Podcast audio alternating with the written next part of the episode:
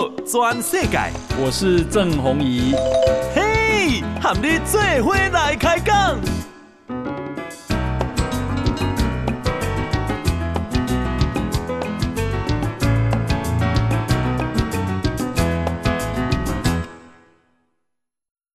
大家好，大家好，大家阿曼，我是郑弘仪，欢迎收听今天的波多转世界。来，咱先来关心天气啊，中央气象局讲啊。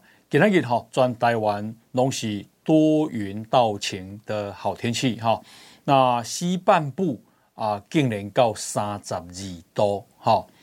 诶，明仔载锋面通过，还有东北季风增强，所以呢啊，北部跟东北部哈，天气转凉哦，而且有局部的大雨哦。明仔载如何哈？出门啊，唔通袂记得要带雨具哈啊！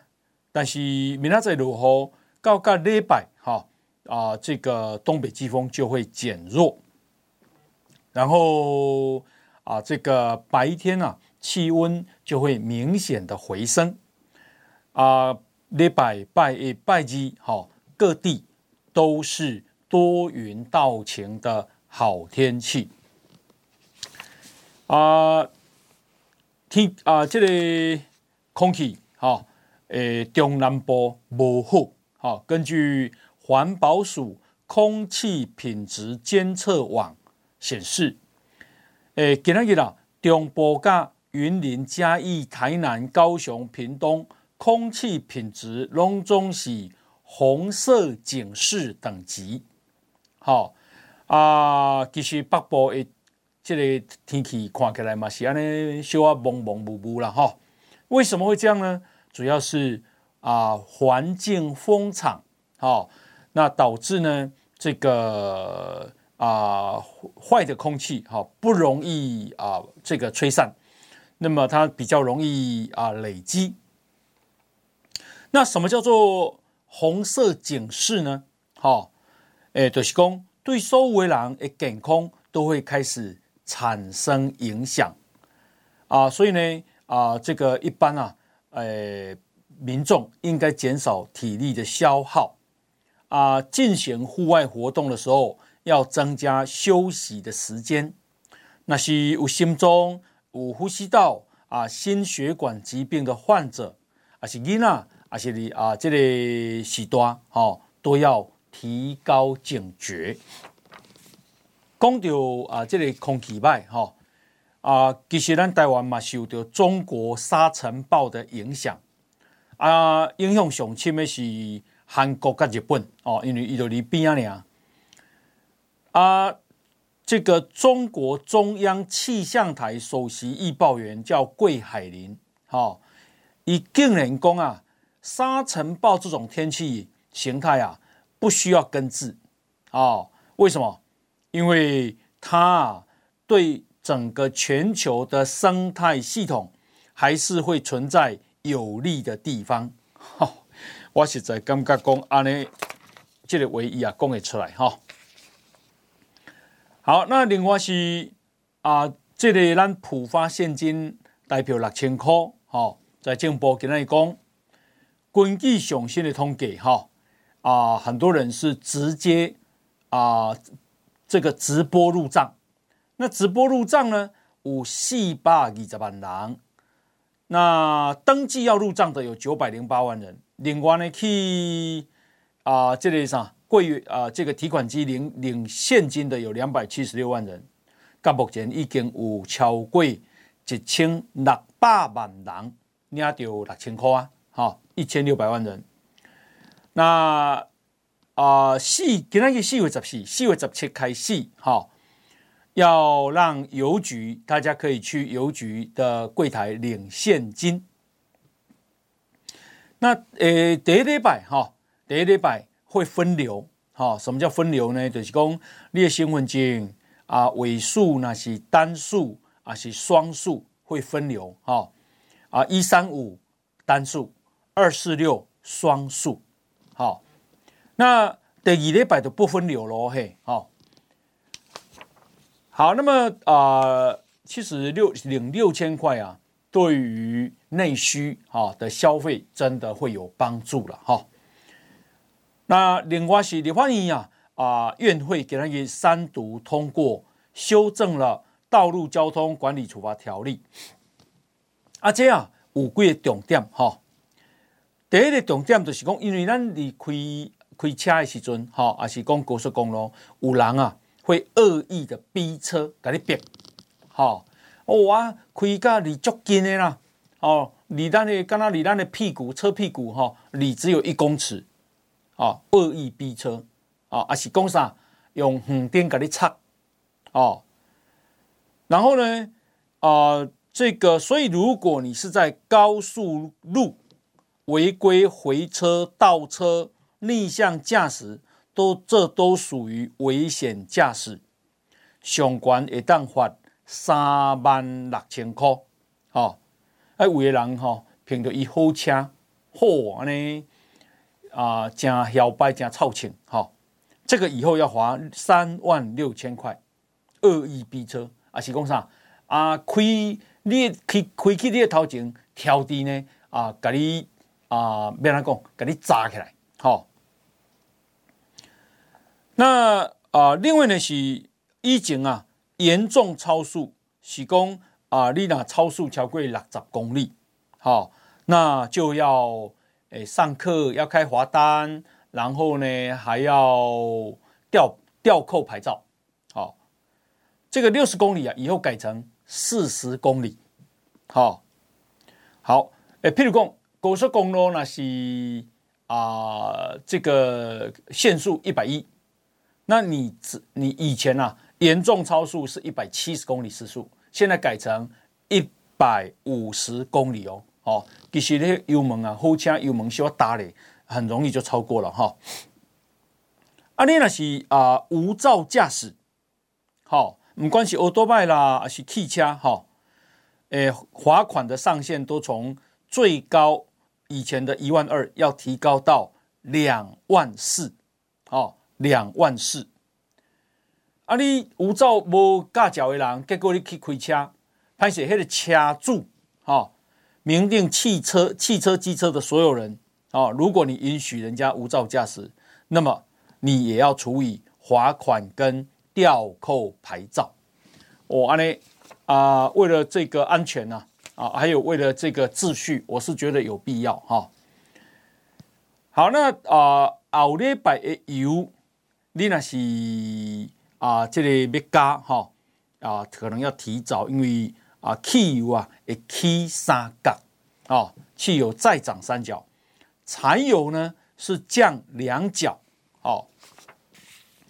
诶，台北股市啊，今天日哈开高走高，今天日啊收盘哈。是起一百二十四点，收一万五千九百二十九点一五九二九，哈，快要破一万六千点了。今天的成交量啊是两千四百九十六亿，稍稍放大二四九六亿。然后给那个啊三大法人，呃，自营商买超五点五亿，投信卖超六点七亿，外资啊。买超了一百四十九亿，好，外资买超蛮多的，也就是说外钱呐、从外外国汇进来买股票，所以三大法人总共啊，啊、是这一个啊、呃、买超啊、哦，买超了一百四十八亿，给他一啊台积电 K 了 call 好啊大立光楼啊四点四一趴，红海涨了一点四六趴。然后，诶，观光股拢真强啊！哦，雄狮啦、寒舍啦、云品、夏都都收涨停板。我跟他讲，啊，分六千块，经纪人会去消费嘛？哦，好，那么啊，今天啦，诶，最终台币对美金哈、哦、是升值了三点一分，啊、哦，一块美金会当哇三十点四六五的台币。台北外汇市场的成交量是九点七七亿的美金，哈啊，给他一个 key 哈，其实啊，这个政府在昨天呢、啊，诶，宣布国安基金的护盘退场，啊，但是国安基金护盘退场，诶，今天依然大涨了一百二十四点。好，啊，他都要跟我洗集中市场。我们来看 OTC，也就是柜台买卖市场啊，今天是涨了零点七一点，收盘是二百一十六点三三点，涨了百分之零点三三。OTC 的成交量是八百零六亿，哈，八百零六亿，如果加上刚刚的集中市场两千四百九十亿，加起来差不多是三千三百亿左右，哈。后，诶，马克宏，哈，这颗。啊，这个说他要战略自主，他不当美国的附庸啊，阿嘎中国俄罗嘎哈，然后他们不，他不想卷进啊这个啊台湾问题，好，呃，德国啊国会外交委员会的主席罗斯，好，今天呢指责这个马克宏惹恼了，哦，包括日本。包括澳洲啊，包括韩国这些伙伴，啊，这也会导致欧洲分裂，掉进中国的陷阱。他说，马克宏将因此付出代价。德国是大国，他的国会外交委员会的主席算是一号人物，他接受了柏林《每日镜报》的专访。哦，这个一定是刻意安排的。那么他说啊，欧洲啊，并不是像马克宏所说的盲目跟随美国，哦，而是美国为了欧洲表现出高度的责任感。不要忘了，乌克兰最初被俄罗斯入侵的时候，德国、法国迟迟。不肯军事援助，没没有美国的支持，乌克兰老早就战败了啊、哦！现在东欧啊，可能已经烽火连天了。罗斯说，马克宏的言论让人沮丧，他将为此付出高昂的代价。罗斯举例说，马克宏啊。可能因此惹恼了日本、澳洲、韩国这样的伙伴。这些国家距离乌克兰这么远，却跟乌克兰一起对抗俄罗斯。啊，因为他们知道，如果俄国得胜了，中国也会在印太地区有样学样。因此，台湾呢，并不像马克宏所暗示的，位于。遥远的星球，台湾问题跟欧洲有直接关系。好，这个德国国会外交委员会的主席罗斯还说，马克宏的言论还可能导致欧洲分裂。罗斯说，马克宏说欧洲啊应该追求战略自主，这容易让人家以为欧洲啊该走自己的路。背离美国跟北约军事同盟，但是对中中欧、东欧国家来说，只有美国能保证自由跟安全。这些国家，中欧、东欧国家不相信德国、法国能办得到，因此，一个强大自主的欧洲不可能背弃美国。马克宏的言论只会惹恼中欧。东欧国家，这个罗斯啊，他还批评马克宏说，欧洲不该卷入台海冲突，沦为美国附庸这样的说法。他说，可惜“附庸”这个字会助长反美情绪。事实上，美国总统拜登啊，为了欧洲的安全付出非常多，没有得到共和党的支持。在内政上，他也有风险。当时安内利特欧洲结构力，哈，这个在背叛美国，背叛这样的这一个路线。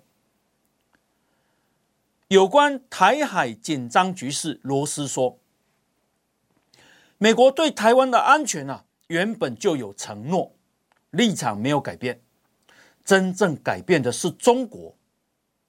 习近平统治的中国对外越来越有攻击性，对内独裁，然后用意识形态治国，变化幅度非常的大。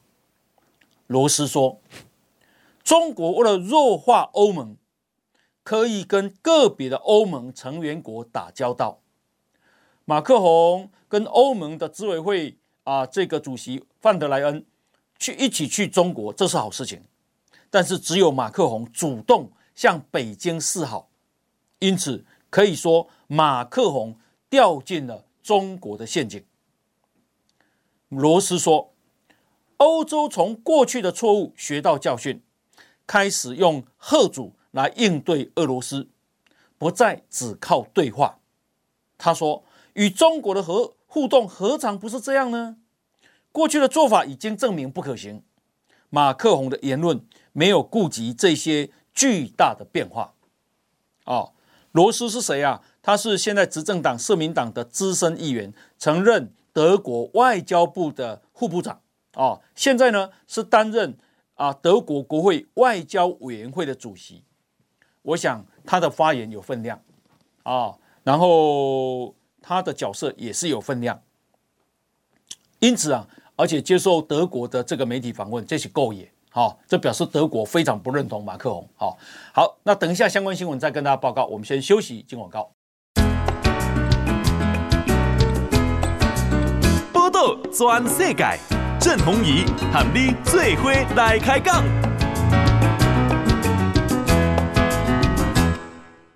大家收听的是报道全世界。我们刚刚啊念给大家听的是德国国会外交委员会的主席，他叫罗斯。好，接下来我们要听的是德国的外交部长，他叫贝尔伯克。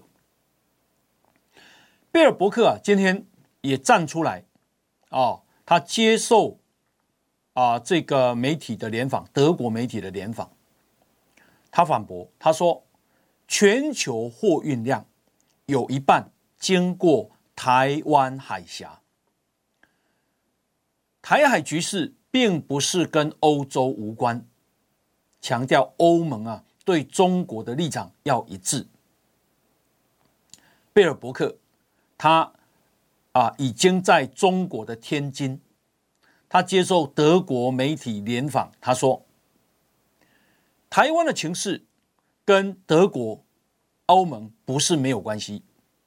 每天全球的贸易量有百分之五十，半导体有百分之七十经过台湾海峡。台湾海峡保持自由开放，这符合德国的利益。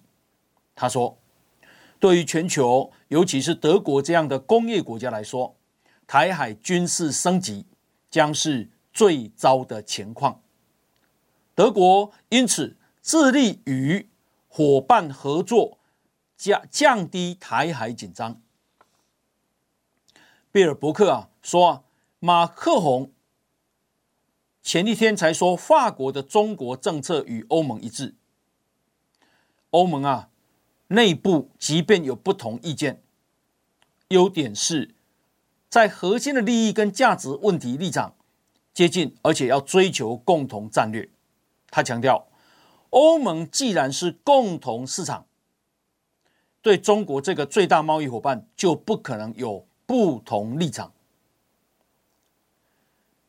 贝尔伯克说：“所以马克宏跟啊欧盟执委会的主席范德莱恩一同一同访问中国，那是非常重要的讯号。意思就是欧盟是一致的。可是啊，马克宏显然是采取。”舔中策略，范德莱恩没有，所以他们内部其实是没有一致。好，贝尔伯克啊，他在昨天、哦明天、哎，昨天、今天、明天三天呢，啊，现在在中国访问，而且呢，他不赞成马克龙的说法。啊，好，那现现在我们要来看的是法国国际关系研究所亚洲研究中心的主任啊，他叫做。马克·朱利安，这个啊，马克·朱利安说啊，马克宏毫无疑问以为自己能够改变局势，但是呢，在企图劝退俄罗斯总统普京入侵乌克兰后，这是国际舞台上第二次的大失败，形象损失惨重。朱利安啊，因为伊去啊劝退普丁，普丁根本都没个没那个信道，没那个气海，哦，给他动作啊小人物在耍。现在他去中国又犯同样的错误，他以为他自己很了不起了，哦。这个朱利安啊，他批评马克宏第三路线，也就是所谓的欧洲战略自主的这个策略缺乏清晰度，对俄国、对中国独裁的时候，有时候会批评，有时候很亲昵，让人家雾里看花，战略可信度大打折扣。哦，他说：“台湾议题这么关键，台海稳定这么重要，马克宏去到中国却装聋作哑，绝口不提。”哦，这个事情被。法国参议院外交与国防委员会的副主席叫卡托兰，痛批啊，马克宏是双脚落入北京的陷阱里。诶，今天啊，欧盟最高外交官叫做波瑞尔，他啊本来是要跟啊这个德国的啊外交部长啊一起到中国访问的。但是因为他确诊了，所以呢，他没有去。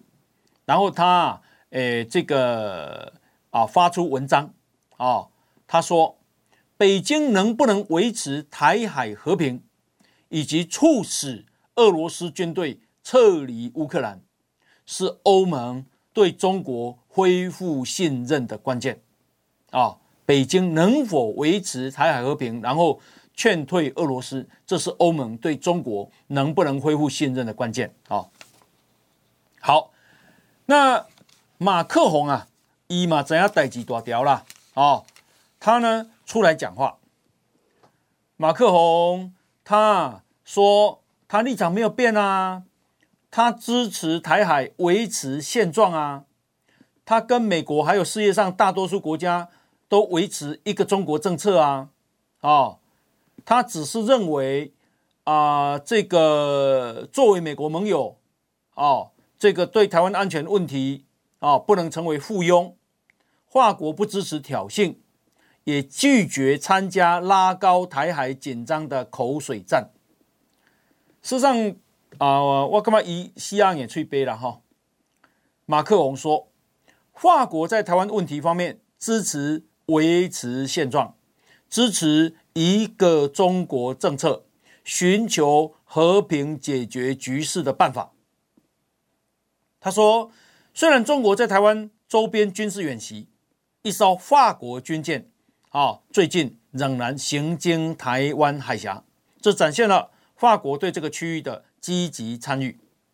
啊，他被美国前总统川普啊批评他舔中。”好，你可以说他讨好了哈。诶，马克宏说啊，他拒绝参加这种口水战啊。他说，法国跟美国在开放的印太地区跟台湾问题上有相同的立场啊。好，那可是呃，马克宏老实讲，我觉得。诶，以及马西克美美高波亚，他这个受不了，出来啊、做这样的这个澄清了哈。不过我觉得那内心里面还是想跟中国做生意的，好，然后他也认为法国是大国，可以左右局势啊，自己很了不起。好，他殊不知啊，这个其实欧洲啊的北大西洋公约组织其实是靠美国的保护哈。我想啊，伊未送是未送你。本来哈，澳洲跟俄啊法国订购了啊传统动力的核子潜舰啊，对不起，传统动力的这个潜舰。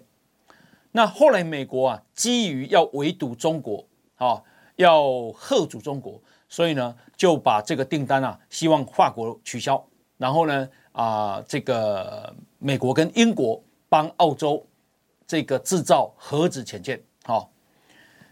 那那样的核子潜舰啊，现在只有美国跟英国有。好，那现如果再加上澳洲，未来澳洲也会有。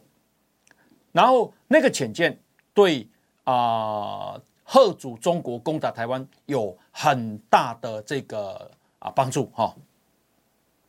好，那么讲到啊这个美国啊，美国国防部的前印太安全事务助理部长啊，好，我简单这样讲哦，他其实是一个助理部长，国防部的助理部长。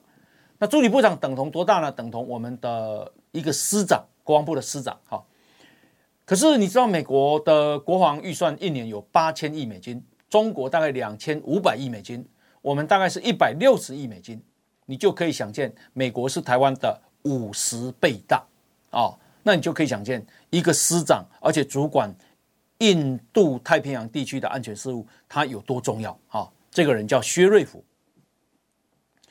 那这个薛瑞福啊，他在加州大学伯克莱分校演说。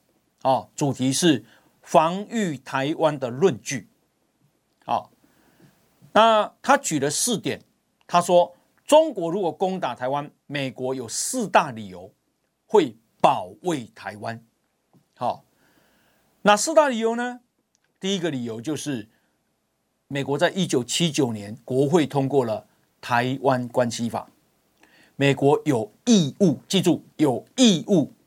要向台湾提供防御，哦，他说啊，啊、呃，这个法律授权美国政府，哦，提供台湾防御，那这意味着什么？意味着美军印太司令部在任何时候都有一个防御台湾的计划在在案，这是美国的法律义务哦。对，就美国的印太司令部随时都觉得各位啊，在防御台湾，只是我们不晓得而已。因为他在国防部服务过啊，当当师长，他当然知道啊。哦，只是他不能讲太细啊。哈，薛瑞福又说，一九七九年以来，相较于任何的前任总统，拜登对台湾的口头承诺都更进一步。拜登上任以来，已经四次啊表示，如果中国入侵台湾，美国将提供防卫。薛瑞虎说：“以前啊，大多数的美国总统都有战略上的模棱两可，可是拜登在台湾问题上，比我所知的前几任总统都更强硬。其中一部分呢，是基于。”台湾关系法，好，台湾关系法是第一点。第二点是美涉及的贸易利益。他说，台湾是美国在全球第八大贸易伙伴，是美国在全球的第六大农产品目的地。考虑到半导体品质的问题，台湾也对美国利益攸关。七纳米以下制成的先进晶片，有八成以上是在台湾制造，其中一半由台积电制造。哦，他说这是第二个大理由。第二大理由就是经济利益啊。第三大理由是什么？是台湾海峡的战略地位太重要了，举足轻重。好，第四个理由是什么？第四个理由是，台湾是优秀的国际公民，跟美国志同道合，所以值得捍卫。薛瑞福他反问啊，他在演说中他反问：如果美国有防御台湾的法律义务而没有履行，啊，请问对于这个地区的其他国家来讲，他们会怎么想啊？啊、他们意味着什么呢？特别是那些依靠国美国进行防御的国家，你知道他在他在讲的是什么？他在讲的就是，如果即有法律要你义务去捍卫，结果你没有捍卫，那请问韩国会怎么想？日本会怎么想？菲律宾会怎么想？新加坡会怎么想？好、哦，好、哦，所以意思就是美国会垮，在这个地方会垮。哦好，那啊、这个美国人对中国的印象如何呢？这个美国智库啊，有一个叫皮尤研究中心、哦，这个皮尤研究中心啊，我在美国其实是啊、有很久的历史了，而且蛮权威的哈、哦。那会权威，就是因为他调查的的这个数据可信了哈、哦。然后呢，他在四月十二号发布了民意调查最新的结果，八成三。的美国民众对中国抱持负面看法，又比去年多了一趴。那负面里面非常负面的占四十四趴，比去年又多四趴。百分之三十八的美国人把中国视为美国头号敌人，哦，而不只是拜登讲的竞争对手。这也比去年多十三趴。去年啊，把它当头号敌人的只有二十五趴，现在三十八趴。啊，这是皮尤研究中心。另外，美国盖洛普公司啊也做民调，说五成的美国人认为中国是美国的头号敌人。哇，皮尤中心啊认为啊调查是三十八趴，但是盖洛普调查是五十趴。把中国当头号敌人。只有十五趴美国人对中国有好感而已，反感的有八十三趴，好感只有十五趴啊。然后呢，美国人呢八十四趴啊，对台海局势感到忧虑，其中有四十七趴认为情势的紧张啊非常严峻啊，这创下历史新高，八十哎四十七趴，而且比两年前又多了十九趴。八成的受访者认为中国无助世界和平的稳定，百分之七十七认为中国没有考虑到他国利益，啊，认为啊美国跟啊中国未来难有合作空间。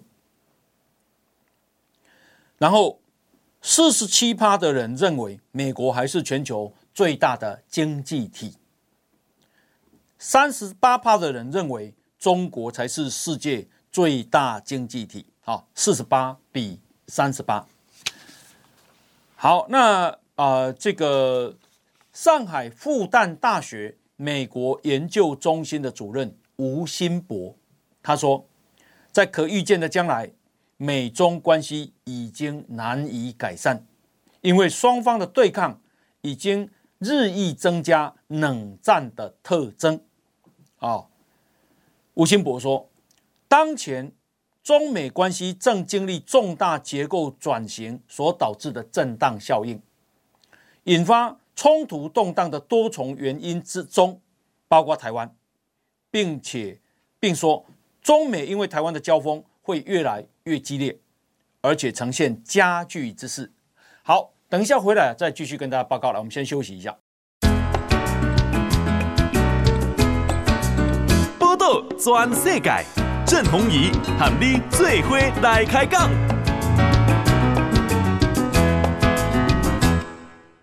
大家收听的是报道全世界。那刚刚讲的是上海复旦大学美国研究中心的主任叫吴新博啊，吴新博啊，他啊讲的就是说啊，由于趋势性跟结构性因素的作用，那他说期待啊要在啊可预见的将来啊美中关系改善，这是不现实的。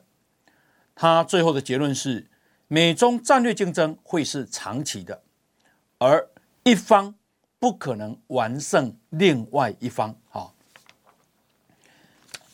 那么呃，这个美国共和党籍的联邦参议员叫范斯，好，他叫 J.D. Vance 啊，V-A-N-C-E Vance，他接受了福斯电视的专访，他说，如果中国入侵并且控制台湾，美国可能会看到另一次。经济大萧条啊，他用的叫做 Great Depression。然后这个范斯啊，他说，由于美国依赖台湾制造电脑的晶片，所以美国经济很脆弱。他敦促拜登政府加强国内的军事硬体制造啊。好，六十三公台湾的晶片到底有没用哈？那么啊。一直讲，就是说，美国啊、中情局的局长啊说啊、世界上最关心俄乌战争的人是习近平，因为他要从中看出他到底能不能打台湾啊、哦。那美国《华盛顿邮报》的报道，哦，说啊、这个因为啊、现在有个美国小兵啊，他把这个很多、机密文件都泄露了啊、哦。然后呢，啊、其中有一份文件是这样讲的，他说，美国国防情报局评估，由于俄乌都没有办法取得胜利，以至于双方都拒绝和谈，战争会打到二零二四年。别忘了哈，美国国防情报局认为战争会打到二零二四年啊。哦，还能够拿奖怕嘞哈。然后呃，这个美国国防情报局说，即便啊乌克兰能收复可观的失土。并且对俄军造成难以承受的损失，也不会催生出和谈。其实，美国国防情报局说，而这两者也都不会、不太可能出现了。也就是说，乌克兰要收复可观的失土，然后让俄军造成难以承受的损失，这都不太会出现啊。文件说，在乌克兰方面，持续的战争啊，消磨会导致这个国内。沮丧的氛围跟对战争打法的不满，啊，慢慢的会出现领导阶层的更迭，所以这对泽伦斯基也会有有有影响哈。那美国国防情情报局的啊评估是这样啊，俄军总伤亡人数介于十九万到二十二万三千人之间，啊，伤亡，诶，那如果这样的话，大概二十平均了哈。算他二十一万好了，其中三万五千多到四万三阵亡，好。那另外呢，乌克兰的伤亡数是十二万五到十三万一，啊，然后阵亡数是一万五千五到一万七千五。他说啊，俄俄国跟乌克兰公布的数字都只有他们评估的十分之一，报道说，这个评估啊，很可能给反战者动力，再次呼吁美国跟中国等大国推动俄乌的这个和谈啊，来止息这场战争。然后，另外呢，是美国相信，如果乌克兰使用北约的武器去攻击俄国的领土，这会给北京合理的理由提供致命性武器给莫斯科。那这也可以解释说，美国为什么一直不愿意。援助乌克兰长城飞弹系统，然后这个文件里面也提到，美国认为联合国秘书长古特瑞斯只热衷维护黑海粮食的能不能运得出来哦，以致呢去迎合莫斯科的利益。恭喜来了哈！联合国安全理事会的常任理事国俄罗斯是啊入侵人家的一方。现在他担任安理会的主席，你觉得这个联合国能发挥作用吗？哦，助纣为虐啊！啊啊，这个啊，除了法国总统马克宏啊去中国访问之外，起码还有一个大国的总统嘛，你中国后门，那个人就是巴西总统鲁拉啊、哦。这鲁拉哦，我想啊，哈，中国对巴西这样哈第三世界国家的。大国总统做做笼络的啦，哈，做礼遇啦，好好康的啦，公开拍两手就没修啦，哦，为什么？因为巴西前总统叫罗塞夫，她是个女性，现在要担任什么？要担任金砖国家银行叫做新开发银行的行长，哦，新开发银行，NDV 啊，简称 NDV，哦。呃，新开发银行是谁组成的？就是巴西啦、俄罗斯啦、印度啦、中国啦、南非嘛，哈，就是所谓的金砖银行，就是 BRICS，哈，B 就是巴西，R 就是 Russia，就是俄罗斯，BRICS，I 就是印度啊，C 啊就是这个中国啊，然后后面加的那个 S 啊就是南非啊，South Africa。这样子，BRICS，BRICS 就是金砖五国。那金砖五国成立了这个啊开发新开发银行啊，新开发银行的总呃这个呃行长是谁？是巴西前总统罗塞夫。罗塞夫是谁？他就是现任总统鲁拉的好伙伴。好，好喽，所以因徛共边的啦。啊，你讲要做这里这么资金这么庞大的行长，权力很大嘛？哦。要啊、多少钱贷款给哪一家公司，给哪一个国家？哈、哦，他权力很大啊、哦。那这总部啊设在上海，二零一五年成立的。好、哦，这有一点像谁挑战？你知道吗？像欧洲复兴开发银行啦，亚洲开发银行啦，哦，世界银行啦，国际货币基金啦，哦，挑战。哦，因为。遐他都要讲，就遐银行几乎今嘛拢美国控制掉的啦。哦，亚洲开发银行的这个啊头头，一般来讲是给美国，是把它交给日本。好、哦，好，那啊、呃，所以呢，中国刚刚讲安尼比赛，因嘛爱成立一家己一个。好、哦，那现在呢啊。呃新加入的还有孟加拉啦、埃及啦、阿拉伯联合大公国。阿拉伯联合大公国跟沙特阿拉伯不一样哦，哈。阿拉伯联合大公国就叫 UAE 哈，就是阿拉伯联联合酋长国哈。还有乌拉圭哈。好，那现在讲的鲁拉，鲁拉在北京讲什么呢？吼，破中国破噶。他他说，每天晚上我都会问自己，为什么？为什么这些国家都必须要用以美国的美元作为结结算方式，为什么我们不能不能用自己的货币作为结算货币呢？哦，可以啊，问题是谁跟你结算呢？哦，你跟日本啊做生意，你用巴西币，日本收吗？他反复的质问，为什么？为什么？这到底是谁决定的？为什么全世界一定要用美金？啊，为什么不是人民币作为全世界兑换的货币？哦，因为我可以回答你。因为美美国是世界最大经济体，美国的这个啊系统是透明的，这个才最重要。好，美国的系统是透明的。那么中国的这个货币系统不透明。好，一拿欧元印金票，上面两杠。好，再来是它现在的这个啊，在全世界的这个货币信用，大家都没相信嘛。你即马提提人民币去欧洲，啥物人要收呢？哦，你去日本，你你用人民币吗？你去美国，你用人民币吗？哦，即便在在巴西的中南美洲，你也不可能用人民币啊！哦，因为大家相信美金嘛。啊，美国真强啊，为什么？你看看欧洲，哦，欧洲嘛五亿外人啊，经济实力也不低啊。可是啊，老实讲了哈，欧洲，呃，这个欧元还是一直跌下来嘛。它经济实力还是不那么强嘛，哦，那、呃、这个美美金现在就强嘛。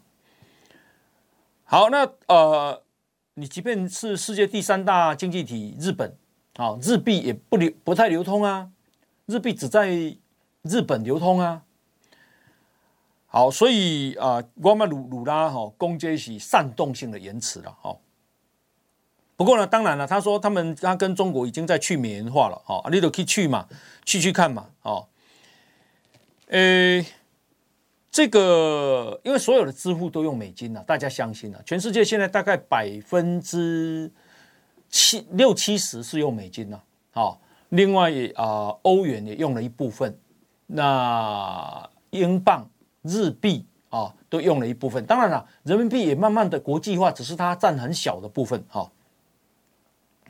好，那为什么啊、这个再再给鲁拉一个问题哈，就是说啊、中国商务部的副部长王受文呢，他啊在北京啊会见了日本驻中国的大使，叫垂秀夫，目的是什么？因为中日本呢啊刚宣布要管制二十三种半导体设备出口到中国，所以呢，他这个接见垂秀夫，表示。高度关切啊！日本啊，在上个月底宣布啊，对二十三种先进的晶片制造设备扩大对中国实施出口限制。诶，有哪些呢？包括半导体设备厂东京威力科创这间公司最重要，哈，Tokyo Electron 东京威力科创，好，另外呢，总共有十家了哈，诶，日本企业，包括用于晶圆制造，还有晶圆要清洗、要沉积、要回火、要微影、要蚀刻、要测试，所这些设备出货必须经过日本政府的许可，好，啊，读了这一话，哈，这个日中国的工信部的部长。也在北京会见了 Intel 的执行长 Kissinger，基辛格啊，好，为什么？因为美国在围堵中国呀，好，那现在包括荷兰也同意加入美国的围堵中国半导体的行列，好，那所以中国能不能突破？现在看起来一点办法都没有，好，只好把就把你叫来关切，只好告到啊世界贸易组织，好，阿雷。那所以，当然中国还是想突破的，只是我不晓得接下来他怎么突破。好，他做啊、成熟制成的低阶的有办法，高阶的一点办法都没有。好，好，那么呃，另外呢，嗯、我们刚刚讲到德国啊，哦，这个德国啊，现在他本来呀、把那个汉堡港啊、这个汉堡哈、我去过这个汉堡港啊，本来他要卖三十五趴的股份给中国。后来啊，因为啊，这个很多人认为不妥，后来降到二十五趴，啊，那还妥不妥？还是不妥。现在啊，德国经济部宣布，把汉堡港列为关键基础设施。当他把它列为关键基础设施以后，他就不能够卖股份给中国了，啊，呃，所以中国，哎，德国有没有在围堵中国？有。对中国越来越警惕了哦。除此之外，哈，本来去年在一位，好，这个德国的半导体要让中国来投资，现在德国啊也以国家安全为为由，决定阻止中国的企业对两家德国晶片制造商的投资，目的是他们要减少对北京依赖。讲起来嘛，恐怖呢，因为中国的中远集团呐、啊，哦，已经持有荷兰鹿特丹，还有比利时安特卫普这两个欧洲最大港口的股份，并且控制了希腊雅典、波底、哎比利夫斯港。同时呢，他也筹划要扩建德国西部的杜伊斯堡这个欧洲最大的内陆港。好、哦，这个其中也所谓“一带一路”了。好。那起码大家越来越警觉了啦，越来越警觉哈。好，不过啊，这个啊，中国也不是没有隐忧啊。为什么？因为今天联合国今天就在今天四月十四号，联合国估计印度的全国人口达到十四亿两千五百七十七万啊，正式超越中国，成为世界上人口最多的国家。啊、国际货币基金说啊，印度跟中国哈，呃，预计在今年全球经济增长贡献一半，哦，那苹果这样的大公司要把产能转移到印度，那印度央行认为，印度会在二零二九年，也就是六年后，成为世界第三大经济体，哦，没超越日本。另外呢，有一家企业顾问公司叫麦肯锡麦肯锡公司，也预期印度将成为全球制造中心的龙头，不再是中国喽。以前说中国是世界工厂，未来不是了啊。二零四七年啊，印度会拥有全球劳动力的百分之二十。好，诶，印度的诶诶，平均的这个年纪啊，我少年你知道，刚刚二十八岁呢啊，然后二十八岁，那中国接下来会越来越老化啊。不过，印度的隐忧是什么？印度的隐忧就是它，诶，二十五岁以上的人口里面，百分之四十六小学连毕业都没有啊，就是他的教育程度不足了啊。另外是农业人口太多了。好，好啊，这个非常感谢大家的收听啊，给大家一起拜个啊，祝大家啊两天假期愉快啊，明天再录好，也记得再一句好，谢谢大家，拜拜。